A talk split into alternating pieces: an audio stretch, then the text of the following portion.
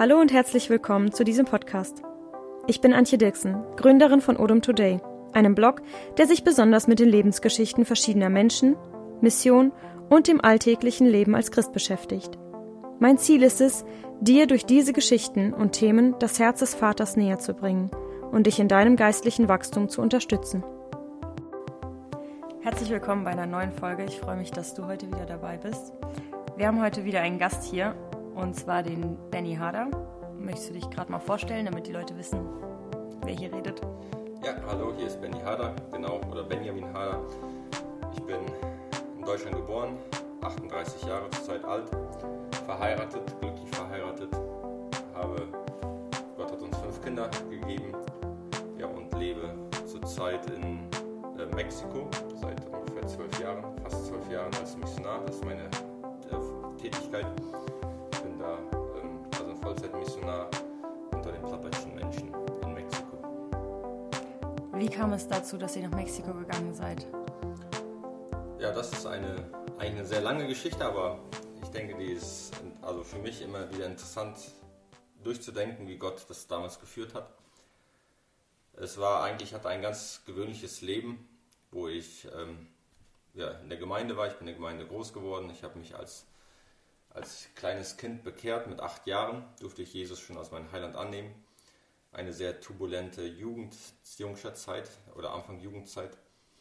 Und ähm, Missionar war, also Mission war mir schon immer wieder wichtig. Ich habe mich sehr für Missionsarbeit immer wieder interessiert. Ich hatte auch meinen Zivildienst. Damals mussten wir Jungs noch den Zivildienst machen. In Russland äh, äh durchgeführt, auch in der Mission. Und es war schon immer wieder interessant, aber nach einer gewissen Zeit, also nach der, nach der Zivildienstzeit, irgendwie habe ich diesen Blick für Mission verloren oder habe nicht so dran gedacht, bis Gott einfach mal in mein Leben sehr persönlich geworden ist oder sehr persönlich zu mir gesprochen hat.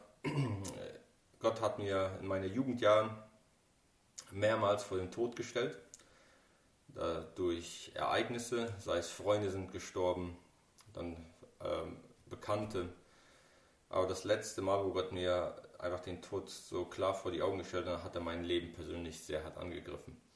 Und auch in dieser Zeit ähm, hat Gott mich berufen zum Missionar. Ja, und das war so, das war damals, das war im Jahr 2008. Ähm, ich hatte eine gewöhnliche Jugendstunde. Ich hatte das Bibelthema für die Jugend. Und in dieser Jugendzeit, äh, auf dieser Jugendstunde bin ich dann einmal bewusstlos geworden wo ich von nichts weiß. Die Jugend hat es mir nach der Jugendstunde erzählt, was da passiert ist, was sie gerade erlebt haben. Und so bin ich dann zum Arzt gegangen. Also das war Freitag, das war ein Freitagabend, bin am Montag zum Arzt gegangen und so ja, habe dem Arzt dann alles erzählt, was ich erlebt habe, was die Jugend mir erzählt hat, was in meinem Leben passiert ist. Und ja, nach einer, der Arzt hat gesagt, es ist ja nicht so schlimm, wir gehen weiter. Ähm, wir ein paar Tabletten geben und dann ähm, guck mal, was passiert. Aber zur Sicherheit schickte mich zum anderen Arzt. Und so ging es einfach von einem Arzt zum anderen. Und ja, das Endergebnis davon war, dass sie bei mir, ich hatte eine Operation im Kopf, und dass sie bei mir einen Gehirntumor festgestellt haben, äh, wo Gott einfach ja, dadurch mich ganz klar vor den Tod gestellt hat. Und ich musste damals in dieser Zeit, kurz vor der Operation, schon sehr viel, auch nach der Operation, sehr viel über mein Leben nachdenken. Was ist das Leben wert? Wofür lebst du? Und was willst du mit deinem Leben anfangen? Es war damals so, dass wir, ähm, ich hatte ein sehr gutes Leben, also wenn man es menschlich sieht. Ich hatte ein, ein perfektes Leben. Ich hatte eine sehr gute Arbeitsstelle, wo ich mit, mit sehr viel Spaß und Freude immer wieder zur Arbeit gegangen bin. Ich hatte Geld, ich war ein sehr reicher Jugendlicher. Ich hatte Freunde. Ich, hatte, ich habe alles gemacht, was mich interessiert. Also was, wenn, ich, wenn mir was in den Kopf kam, das wäre gut mal zu machen oder dahin zu fliegen oder das zu machen, dann habe ich das gemacht.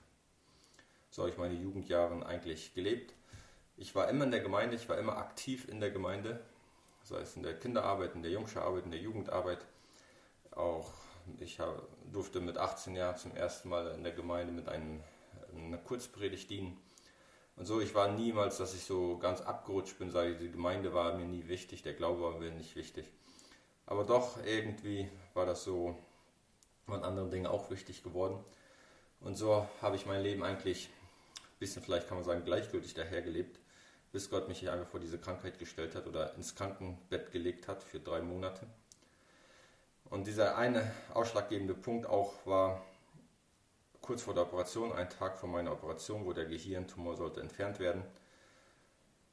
Da kam meine Familie ins Krankenhaus und hat sich von mir verabschiedet. Und zwar, man könnte sagen, so wie wenn ein alter Mann oder Frau im Krankenbett liegt und die Familie verabschiedet sich für immer.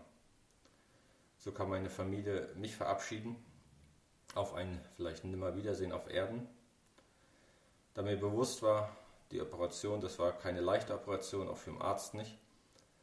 Da die Operation, ich will nicht alles ausführlich äh, erzählen, aber doch, da der Arzt äh, die Operation verlegen musste, weil die zu kompliziert war, einfach jetzt äh, losoperieren. Ich musste, er musste mich mit Tabletten vorbereiten, er hatte also ein zu großes Risiko gesehen. Und ähm, das hat uns als Familie schon sehr nachdenklich gemacht und deswegen haben wir uns eigentlich für, die, für immer verabschiedet. Wir durften, ähm, also die Familie, komplette Familie kam ins Krankenhaus. Wir haben einfach gesagt, ich kann tot sein, ich kann erwachen, lebendig aufwachen vielleicht, über querschnittsgelähmt sein oder ich wach, erwache und mir geht's gut. Diese drei Optionen haben wir einfach als Familie gesehen und deswegen haben wir uns einfach für, für immer verabschiedet. Und das hat mich ziemlich zum Nachdenken gebracht. Was willst du mit deinem Leben? Die erste Zeit in diesen Jahren, ich war damals 24 Jahre alt, in dieser Zeit, wo ich krank war, da habe ich äh, Gott irgendwie ein bisschen angeklagt. Und ich habe Gott gesagt, Gott, warum machst du das? Ich war reich, ich hatte alles, ich hatte Lebensfreude. Warum lässt du das mit 24 Jahren sowas zu? für uns als Gemeinde, wo ich in der Gemeinde, wo ich zu Hause bin, für die, für die Gemeinde war es auch ein Schock, weil es war eigentlich das erste Mal, dass so ein junger Jugendlicher so eine Krankheit hatte. Danach gab es noch solche Fälle, aber nicht mehr. Davor gab es sowas noch nicht. Die, ziemlich die Gemeinden alle waren ziemlich geschockt. Und dann habe ich auch Gott gefragt, warum. Und ich hab, musste feststellen nach einer kurzen Zeit, dass diese Frage falsch war und dass ich mich eigentlich gegen Gott versündigt habe. Ich habe Gott angeklagt für sein falsches Verhalten. Und dann habe ich, äh, habe ich Buße getan und habe Gott gefragt, wozu? Was willst du mit dieser Krankheit? Was willst du mit dieser ganzen Begebenheit, was du jetzt in meinem Leben zulässt? Was willst du dadurch bewirken? Und dann habe ich dieses, einfach diese Krankheit mit einem anderen Blickwinkel nehmen können oder durchleben können. Ich war ziemlich gelassen danach ich denke, die Familie und Freunde waren mehr aufgeregt als ich über diese ganze Sache. Aber ich war ziemlich gelassen darüber. Und so hat Gott angefangen zu arbeiten in meinem Leben und ich habe gemerkt, Gott will mehr von mir, als dass ich irgendwo, ich war damals Industriemechaniker, ich habe eine Instandhaltung gearbeitet und ich habe gemerkt, Gott will mehr von meinem Leben. Und das war eine Sache, was er verändert hat durch die Krankheit. Die andere Sache war, er hat mir meine Frau gegeben, die ich jetzt habe. Und ja, für mich war das so klar. Jetzt nachhinein, wenn man würde so sagen, die Mädchen, die mich damals interessiert haben, denen könnte ich gar nicht so einen Dienst tun. Und ich bin so dankbar, dass Gott mir diese Frau zur Seite gestellt hat, mit der ich einfach diesen Missionsdienst schon seit zwölf Jahren oder fast zwölf Jahren in Mexiko machen darf. Das hat Gott verändert und er hat mir einfach diese, dieses Anliegen der Mission aufs Herz gelegt. Ich bin damit sehr vorsichtig umgegangen es hat ungefähr von dieser ersten Gedanken, bis wir wirklich in die Mission gegangen sind, drei Jahre gedauert. Ja, aber das war so, wie wir nach Mexiko kamen, es war eigentlich die Berufung kam ähm, durch die Krankheit, wo Gott einfach zu mir geredet hat. Und das ist ja erst, also das ist ja die abgespeckte Version, da ist ja noch viel, viel mehr dahinter.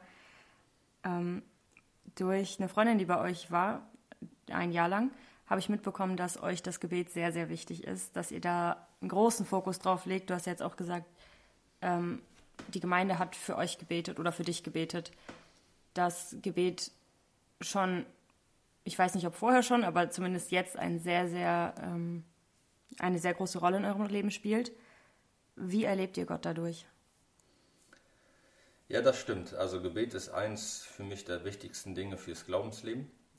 Ich denke, ein Christ, der nicht leben, der nicht betet, ist geistlich tot. Ähm, das habe ich einfach, so, dieses Denken hatte ich früher auch nicht, ehrlich gesagt. Dieses Denken kam gerade ein Teil durch die Krankheit. Warum mir das damals das Gebet so wichtig geworden ist, ähm, die Jugend, meine Jugendgruppe, das war damals irgendwie eine Jugendgruppe von 40, 50 Jugendlichen. Wir haben damals gerade in dieser Krankheit, äh, in diesem Operationstag, wo ich operiert werden sollte, haben die was ganz Besonderes gemacht. Und zwar, die haben sich vorgenommen, wir werden fasten und beten für Benny. Ich habe das damals vor der Operation nicht gewusst, das habe ich erst nachher erfahren. Aber das hatten sie sich einfach vorgenommen und sie haben gesagt, wir werden mindestens zwei Leute werden äh, in der Gemeinde sein, im Gemeindehaus und werden äh, für mich beten. Und das haben die zwölf Stunden lang gemacht. Sie haben gefastet und sie haben zwölf Stunden, waren mindestens zwei Leute im, im Gemeindehaus und haben für mich gebetet.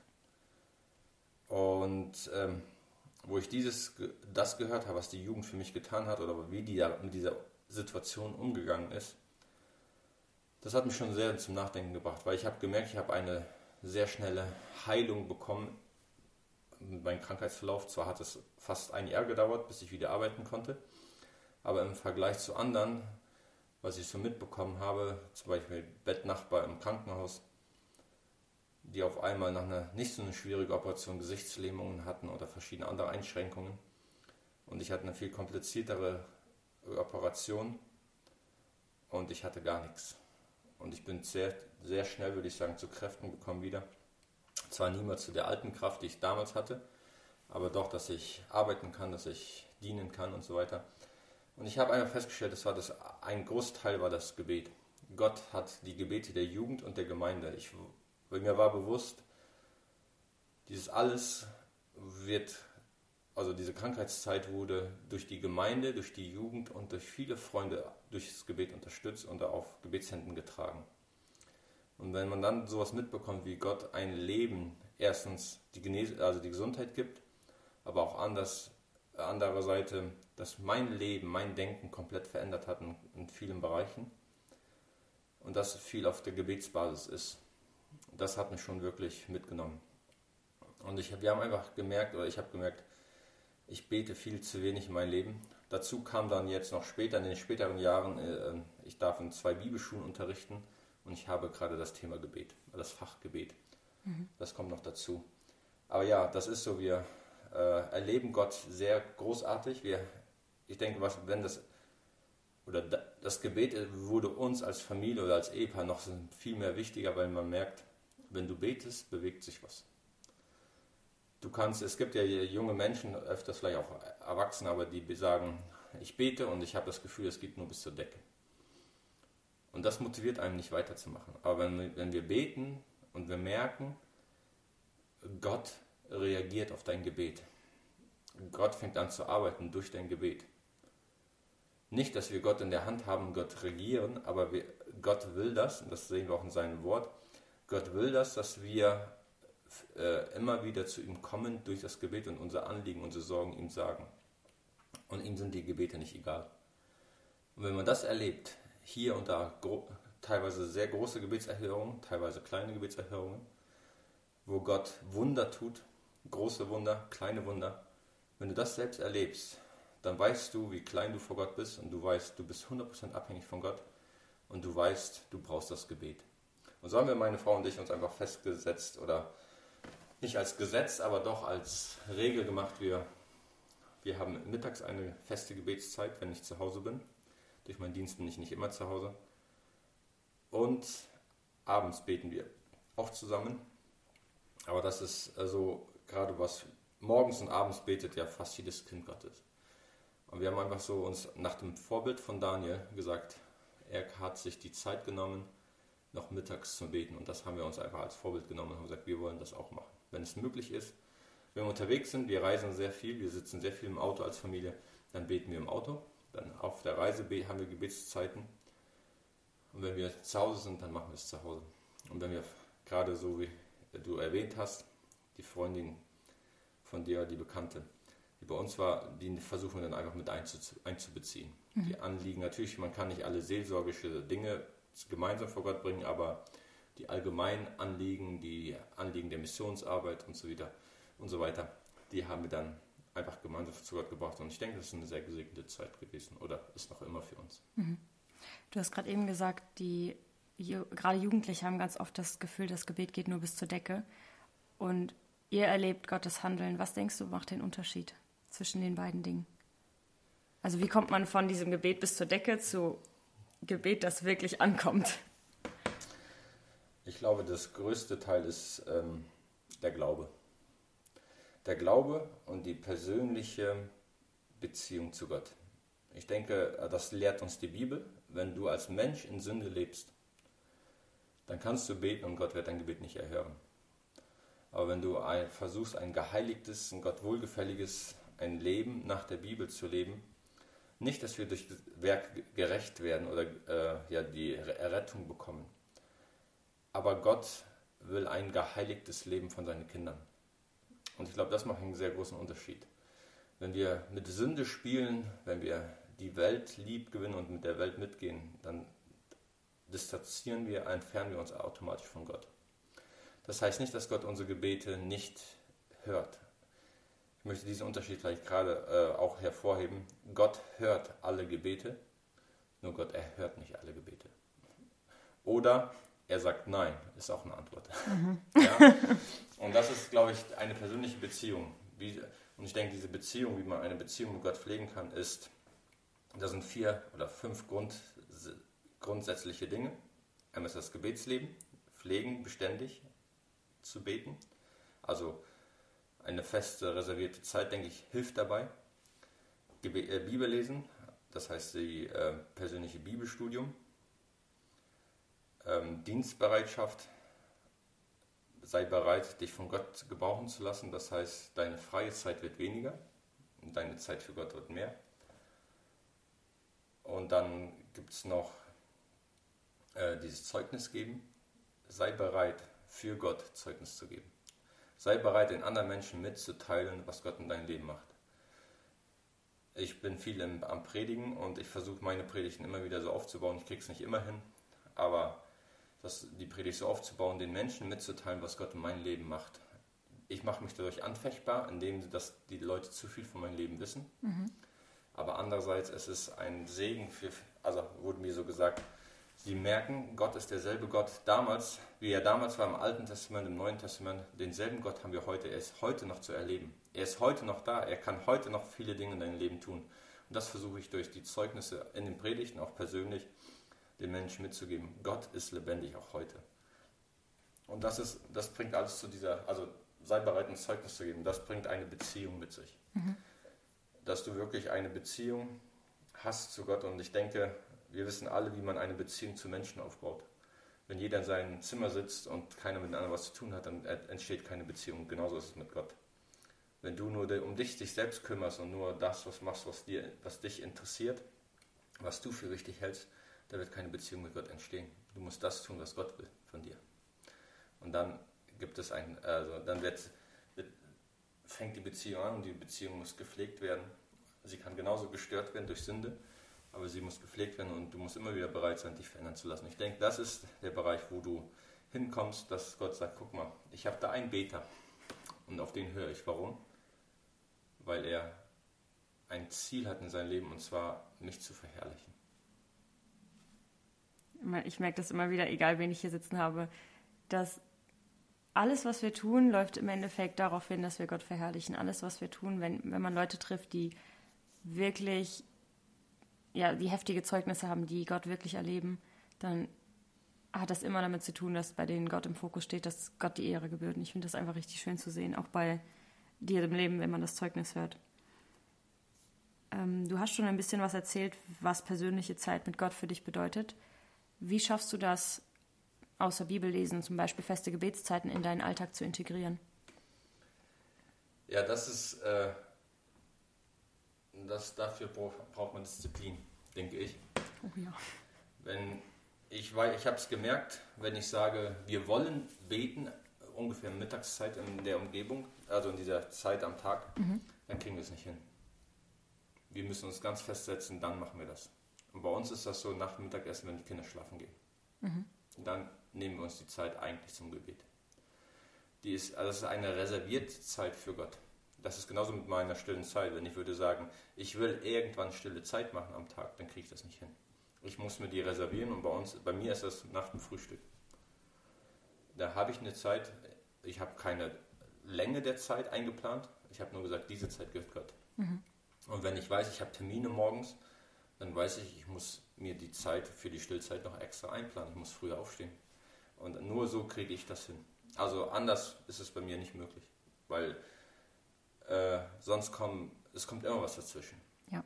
Es kommt immer was dazwischen und der Satan schafft, es schafft es, dich immer zu beschäftigen mit irgendwas, dass du überhaupt nicht die Zeit hast. Und das ist einfach, du musst gegen den Satan kämpfen und sagen, ich reserviere mir diese Zeit für Gott. Und das ist der große Unterschied. Das ist irgendwie so ähnlich, wie wenn man diese zwischenmenschlichen Beziehungen hat. Man nimmt sich Zeit für seine Freunde, man setzt einen Termin fest, man trifft sich. Genauso mit Gott. Also, dass man diese Beziehung einfach pflegt. Du ähm, redest viel von Dienen und lebst das ja auch in deinem Leben aus, durch die Mission zum Beispiel. Was bedeutet Dienst konkret für dich? Ja, das ist eine gute Frage. Was bedeutet Dienst für mich? Oder vielleicht, wenn man die Frage so stellt, warum diene ich überhaupt? Warum mache ich diesen ganzen Stress oder diese ganze Arbeit? Für mich ist das Dienen ein Danke sagen an Gott für das, was er in meinem Leben getan hat. Das ist die Hauptmotivation, warum ich das mache. Natürlich, fleischlich, wenn ich mal fleischlich in mein Leben denke, ich würde auch gerne vielleicht eine Firma haben. Vielleicht viel Urlaub machen oder irgend sowas. Mhm. Aber Gott hat in meinem Leben große Dinge getan. Das ist gerade durch die Krankheit bei mir so bewusst geworden, was Gott in meinem Leben schon getan hat und bis heute noch mal wieder tut. Und dafür will ich Gott Danke sagen. Das ist eine Hauptmotivation. Danke für erstens natürlich für die Errettung in Christus, dass ich errettet sein kann, dass ich ein Kind Gottes sein kann, dass ich frei von meiner Sünde bin, dass ich ein Kind, also eine Hoffnung in mein Leben habe durch die Wiedergeburt. Aber auch äh, Danke sagen einfach für das, was er, wie er mir, mit mir in dieser Krankheitszeit durchgegangen ist. Ich habe mir damals wirklich ganz fest vorgenommen oder auch so gebetet, Gott, nimm mein Leben in deine Hand und tu mit meinem Leben das, was du willst. Du hast mein Leben 100% zur Verfügung. Und es ging sofort sehr schnell los. Gott hat, mich, hat dieses Gebet sehr ernst genommen. Er hat mir viele Möglichkeiten gegeben damals. Ich war noch krank, ich war noch nicht mehr auf Arbeit. Ich war also noch krank geschrieben. Ich lag ich habe viel geschlafen, ich lag viel im Bett. Ich, also ich habe es kurz erwähnt, ich lag ungefähr in dieser Zeit drei Monate fast nur im Bett.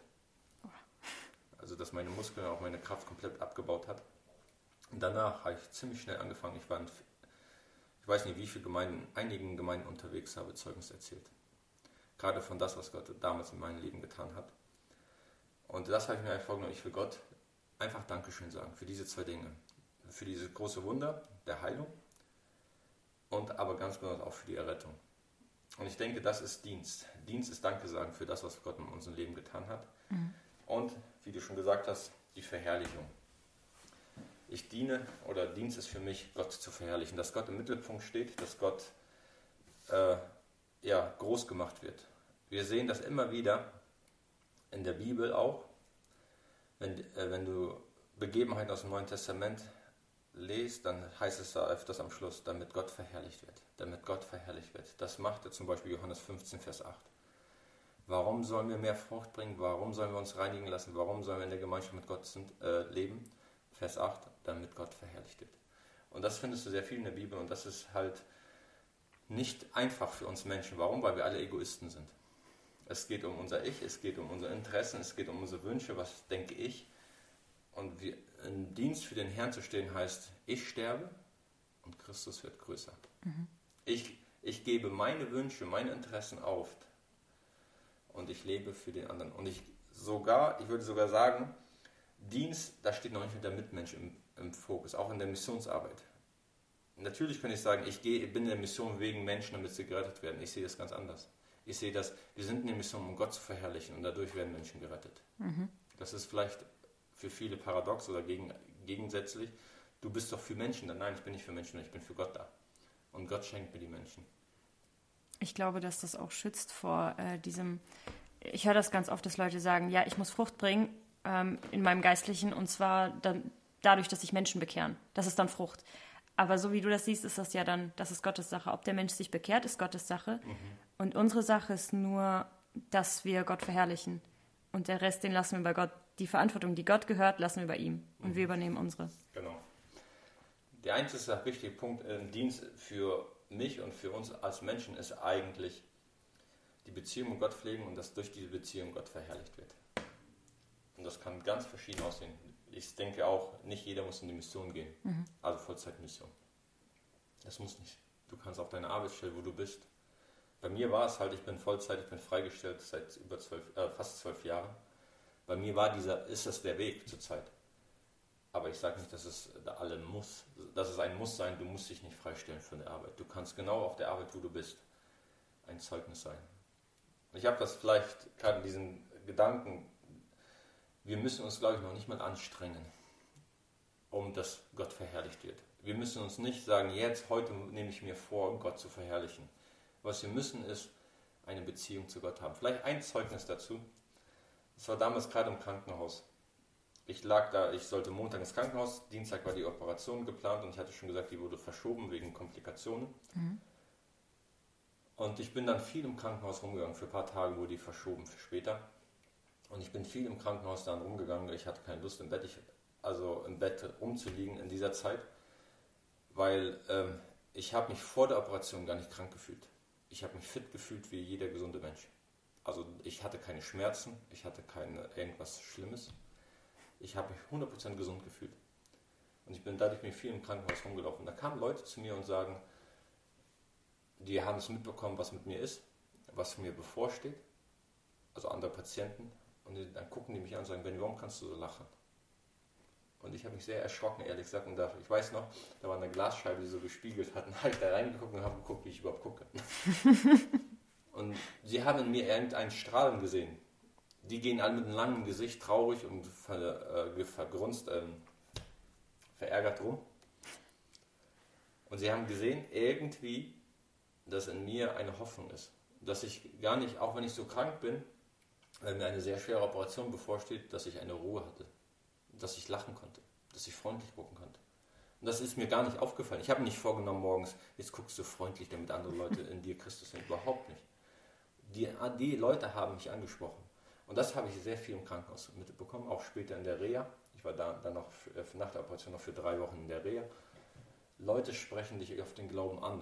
Sie sagen, was ist mit dir los? Du bist so anders. Ja, und das ist gerade, weil du eine Beziehung zu Gott hast, kannst, strahlst du ganz anders raus. Wir brauchen uns nicht anstrengen, jetzt will ich Zeugnis. Nein. Das, äh, das fällt den Leuten auf, wenn du eine Beziehung mit Gott hast. wenn du keine Beziehung hast, du nennst dich Christ, hast aber keine Beziehung, dann strahlt es nicht raus. Ich muss dabei immer an Hebräer 12,2 denken, in dem wir hinschauen auf Christus, den Anfängern von des Glaubens. Das ist, das ist das Rezept quasi. Wenn wir das machen, passiert der Rest von alleine ja, genau. quasi. Finde das richtig schön. Ähm, du hast jetzt für jetzt zumindest deinen Platz gefunden in Mexiko im Dienst.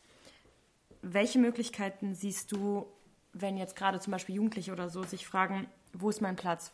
Welche Möglichkeiten siehst du, um den Platz zu finden, an dem Gott einen haben will? Ja, das ist eine sehr, sehr schwierige Frage für viele. Nicht? Die, also viele Menschen, gerade junge Leute, beschäftigen sich auch mit der Gnadengabe, mit der Geistesgabe, die Gott eingibt. Und wo will Gott mich haben?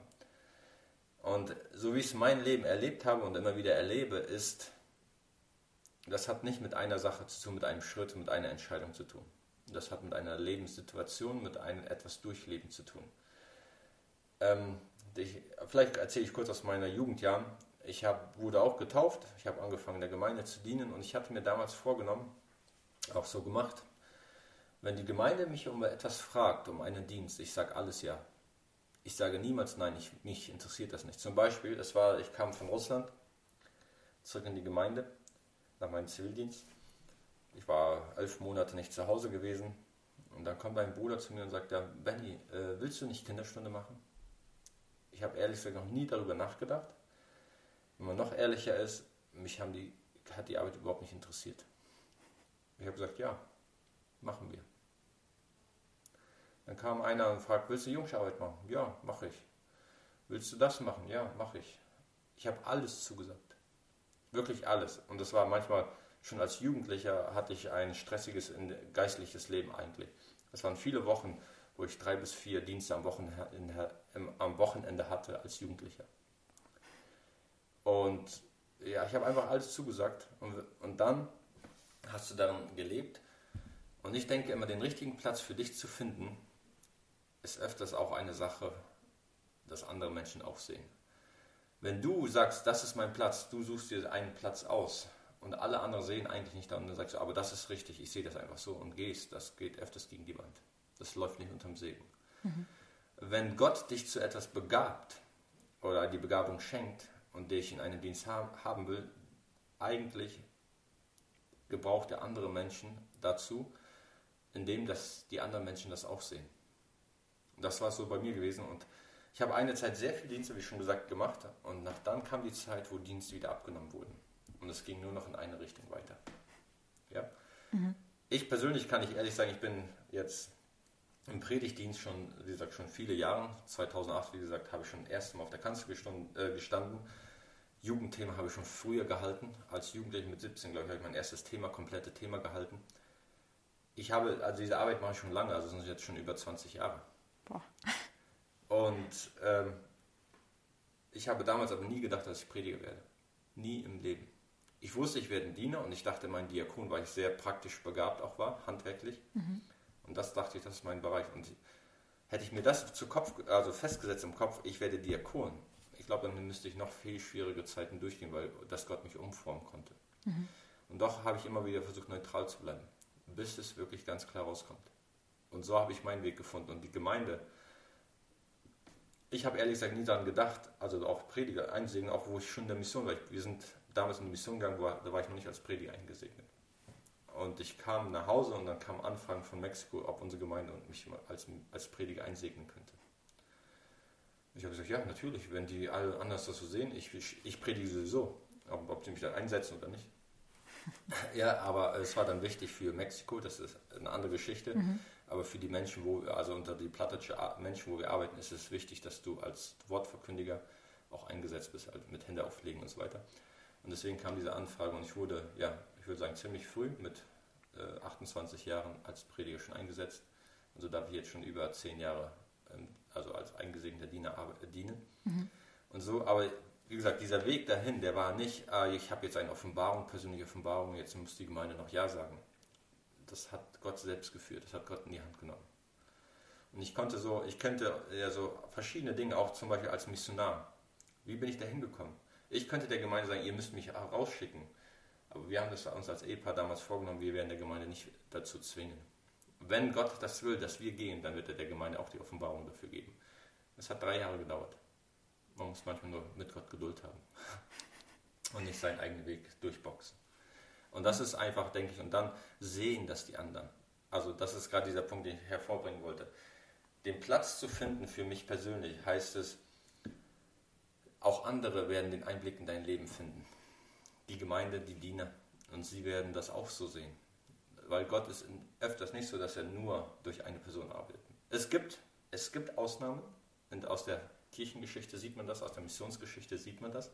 Es gibt Ausnahmen, wo Missionare gesagt haben, äh, Missionsgesellschaften Nein gesagt haben, Gemeinden Nein gesagt haben und die Menschen sind auf, aus, auf eigene Faust gegangen und sie waren zum Segen. Aber das, ich denke, es sind Ausnahmen. Öfters scheitert das eher im Chaos. Mhm. Und deswegen, für mich ist das wichtig, also den richtigen Platz zu finden, ist, sei bereit zum Dienen.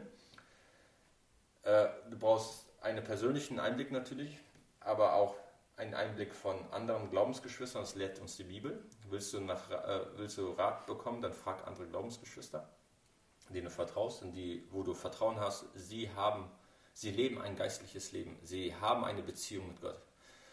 Man kann, leider macht man das öfters so, wenn du von einer Sache voll bist, dann gehst du zu den Leuten, wo du weißt, du kriegst eine Bestätigung.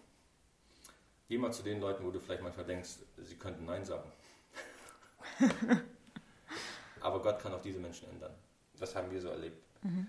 Und äh, das einfach gibt den anderen Menschen die Möglichkeit, Einblick in dein Leben, auch über dein Leben zu entscheiden. Ich weiß, das ist nicht angenehm. Ich weiß, dass Menschen oft nicht dazu bereit sind, wir wollen selbst entscheiden. Aber es, ich weiß, dass es unter, viel, unter einem viel größeren Segen läuft, wenn andere Menschen das auch so sehen und wenn andere Menschen das bestätigen.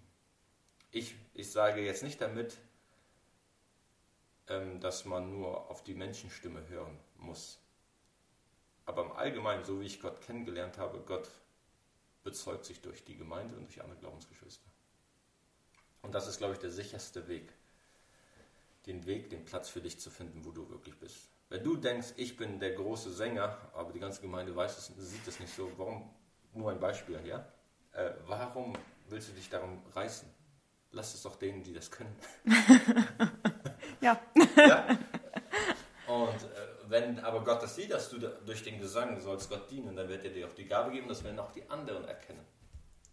Weil Dienst ist ja nicht eine Sache zwischen dir und Gott. Der Dienst nach außen hat immer was auch mit den Mitmenschen zu tun. Es geht um Gott, um Verherrlichung. Aber die anderen Menschen sind beteiligt dabei. Und wenn sie geistlich sind, dann können sie auch geistlich beurteilen. Und was du gerade eben gesagt hast, es hat ja drei Jahre bei euch gedauert, bis ihr dann, bis die Gemeinde dann gesagt hat, ihr könnt gehen wir denken, oh Mann, jetzt muss ich auf Gott warten. Aber ich denke mir manchmal, ja, aber vielleicht brauchtest du diese drei Jahre, um vorbereitet zu werden. Das ist, wir dürfen aktiv warten. Wir haben, wir sind vor allem meine, meine Altersstufe so mit, äh, weiß nicht, von 16 bis zwei, irgendwas mit 20. Wir sind ziemlich ungeduldig. Wir wollen am besten alles jetzt, sofort, alles auf einmal. Aber das bringt uns nicht weiter. Hätte Gott sofort gesagt, okay, klar, packt eure Sachen und geht, vielleicht weiß ich nicht, vielleicht sollte innerlich noch was vorbereitet werden. Vielleicht gab es noch Dinge zu klären. Und ich denke, dass wir uns diese Zeit lassen dürfen und vor allem, dass wir Gott diese Zeit lassen dürfen. Ja, wir denken manchmal, wir sind reif und sind noch gar nicht reif. Wir ja. denken, wir sind groß, obwohl wir noch sehr klein sind. Und Gott hat das richtige Timing. Und wie, ich weiß nicht, wirst du vielleicht aus deinem Leben auch kennen oder andere Leute auch. Gott zeigt uns nicht fünf Schritte voraus. Das stimmt. Gott hat den Überblick über die nächsten fünf Schritte oder über die nächsten fünf Jahre. Den Einblick und den Überblick hat Gott, aber er zeigt ihn uns nicht. Gott zeigt uns gewöhnlich nur den nächsten Schritt. Und das ist gut so. Und das ist manchmal sehr gut. Wir sind manchmal sehr ungeduldig. Ich bin von, vom Charakter her ein durchgeplanter Mensch. Ich liebe es, wenn ich genau weiß, was wir dieses Jahr Weihnachten noch machen. Uh. Ja, das ist mein, das ist mein Charakter. Aha. Aber ich muss lernen zu sagen, Gott, jetzt ist dieser Schritt und ich muss warten, dass du mir diese Antwort gibst. Ja. Weil ich merke auch jetzt einfach in unserem Missionsdienst, mein Terminkalender ist manchmal für ein halbes Jahr voll. Also gerade wenn Gemeinden fragen nach Dienste, also innerhalb von drei Monaten ist fast nie möglich. So, so voll ist mein Terminkalender. Mhm. Ja, ich bin ein durchgeplanter Mensch. Aber Gott ist manchmal so anders. Er kann so leicht dein Plan, nein, das ist nicht richtig. Und dann mal schiebt er was dazwischen, ist dein Plan über Kopf. Mhm. Ja, und so ist das. Gott ist äh, liebevoll, er will für uns sorgen, nur wir müssen bereit sein, in der, Abhängig in der Abhängigkeit zu ihm zu leben. Ja.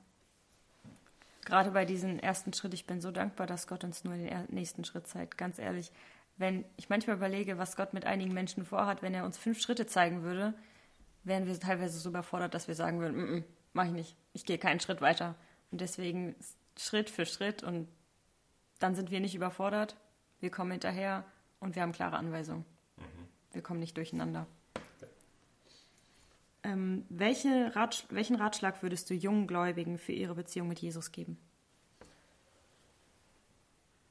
Suche die persönliche Gemeinschaft und Beziehung mit Gott im Kämmerlein, also wo du alleine bist. Mhm ich hab, wurde jetzt noch gerade vor ein paar Wochen, vor zwei Wochen glaube ich, gefragt. Ich war in meinem Gespräch auch gerade über unseren Missionsdienst und dann sagt, fragt mich eine Person, äh, wie oft predigst du? Sage ich ja, das, das Minimum ist 15 Mal im Monat bis 25 Mal im Monat. Und dann guckt die mich an und sagt, woher nimmst du die Kraft? Das war die erste Frage sofort, wie aus der Pistole. Woher nimmst du diese Kraft? Dann habe ich dieser Person sagen können, sei einfach aus der persönlichen Beziehung. Anders nicht, ich tank mich nicht irgendwo anders auf. Nur eigentlich, ich lebe von der stillen Zeit. Ich, es ist leider so, wenn man, kann man sich selbst ausrechnen, es gibt dann nicht mehr viele Möglichkeiten im Monat, dass ich Predigten überhaupt höre im Gottesdienst. Mhm. Sondern ich, also vielleicht die erste Predigt oder so eine kurze Predigt oder eine, ja, aber nicht, dass ich einen ganzen Gottesdienst einfach irgendwo sitze und nur zuhöre. Das gibt es in meinem Leben sehr wenig. Und deswegen war die Person so verwundert. Ich habe gesagt, das ist die Beziehung mit Gott. Und das sind einfach gerade die Beziehung, Gemeinschaft mit Gott, persönliche Bibellese und Gebetszeiten. Sei bereit zum Dienen. Und ich, das ist vielleicht ein bisschen krass für einen oder anderen wird es vielleicht sein, ist aber ohne YouTube. Also hol dir nicht deine geistliche Zeit, äh, geistliche Kraft von YouTube. Das Wort Gottes selbst ist die Beziehung. Ich denke, es gibt gute, vielleicht auch Predigten, es gibt gute Zeugnisse, alles, es, es gibt es. Aber daraus wirst du nicht leben. Das ist quasi nur der Zusatz, wenn ja. du sowieso deine das Beziehung. Das sind nur die Süßigkeiten nach dem Mittagessen. Genau. wenn man so sagen darf, ja? ja? Und auch nicht, ich sage für allgemein für also ältere Christen auch nicht Andachtsbücher. Das hört sich auch ein bisschen krass an, ich weiß. Ich, bin, ich verachte keine Andachtsbücher, die vielleicht gelesen werden in der stillen Zeit. Aber auf Plattdeutsch gibt es so ein Wort unter den vielleicht Aussiedlern, äh, Käftje. Das ist, wenn eine Mama das Essen vorkaut und dann ein kleines Baby das, das Durchgekaute gibt. Und sage ich, das ist für mich Andachtsbücher. Ein Christ, ein reifer Christ hat das Wort Gottes durchgekaut und gibt es jetzt durchgekaut den anderen weiter. Ich denke, keiner würde, wenn wir würden heute grillen, heute Abend, keiner würde zufrieden sein, wenn ich würde sagen, komm mal her, ich, ich werde das Fleisch schon mal durchkauen und gebe ich es dir würde keiner zufrieden sein. Die wollen selber diesen, diesen Geschmack, die wollen die Nährstoffe aus dem Fleisch selbst rausholen, weil wenn ich das vorkaue, habe ich die ganzen Nährstoffe. Mhm. Und du kriegst eigentlich, wenn man es mal ganz krass sagen darf, du kriegst noch den Müll. Da sind auch noch ein paar Nährstoffe, aber das große Wertvolle habe ich bekommen. Mhm. Und so sehe ich das mit Andersbüchern. Die sind gut, ich verachte die wirklich nicht, aber nicht für deine stille Zeit. Du kannst sie neben deiner Stillzeit noch gerne lesen, mhm. aber deine Stillzeit ist du das Wort Gottes und das Gebet. Und daraus besteht eine, äh, also kommt eine Beziehung heraus. Daraus wird die Beziehung kräftiger. Und ich weiß, ich weiß noch meine Jugendjahren, Jungscharjahren, du liest die Bibel und dir fällt nichts auf, das bleibt alles leer. Du wirst nicht satt, so gesehen. Ich weiß das. Aber Gott sagt es immer wieder, und besonders auch 1. Korinther 4, Vers 2. Was verlangt Gott von einem? Die Treue. Mach einfach. Wenn du es auch heute nicht verstehst, mach einfach. Ja, und ich bin mittlerweile äh, über 30 Jahre im Glauben. Ich habe die Bibel schon mehrmals durchgelesen und ich lese die heute vielleicht wieder in der stillen Zeit. Du liest die und du merkst, das Wort hast du schon, das ist ein altbekanntes Wort aus der Bibel. Du kennst das alles.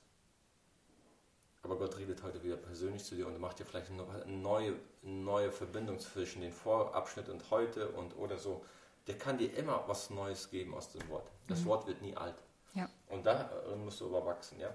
Das ist ein Punkt, wie du eine Beziehung also mit Gott pflegen kannst. Das andere ist nach Hebräer 10, Vers 24, 25. Vielleicht lese ich mal diese Stelle, weil das ist ein sehr, sehr, ja, vielleicht unaktuelles Thema für die modernen Christen.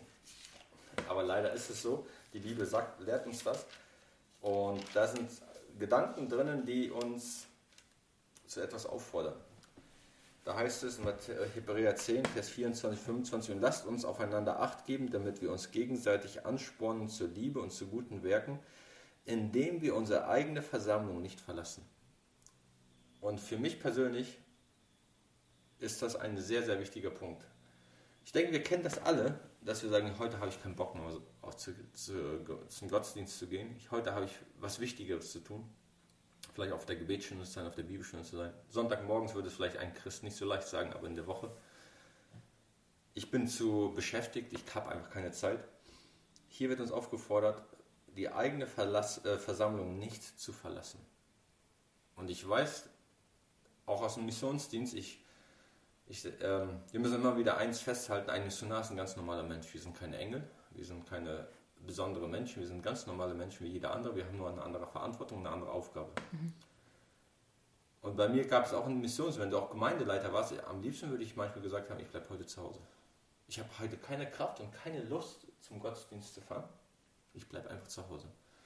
Aber man kennt diese Bibelstelle, man überwindet seinen eigenen, auf Deutsch gesagt, Schweinehund und fährt zum Gottesdienst. Und diese Gottesdienste fast immer, die waren am gesegnetsten.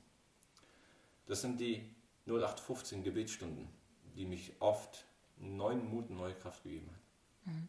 Da war kein besonderer Gott, da war kein besonderer Vortrag. Es waren einfach ganz, ganz besonders die Gebetsstunden, die mir immer wieder neue Kraft für den Dienst gegeben haben, die mir Motivation gegeben haben, einfach weiterzugehen, die mich einfach aufgebaut haben. Ich bin geschlagen zum Gottesdienst hingegangen, mutlos zum Gottesdienst hingegangen und frisch und munter wieder nach Hause gegangen.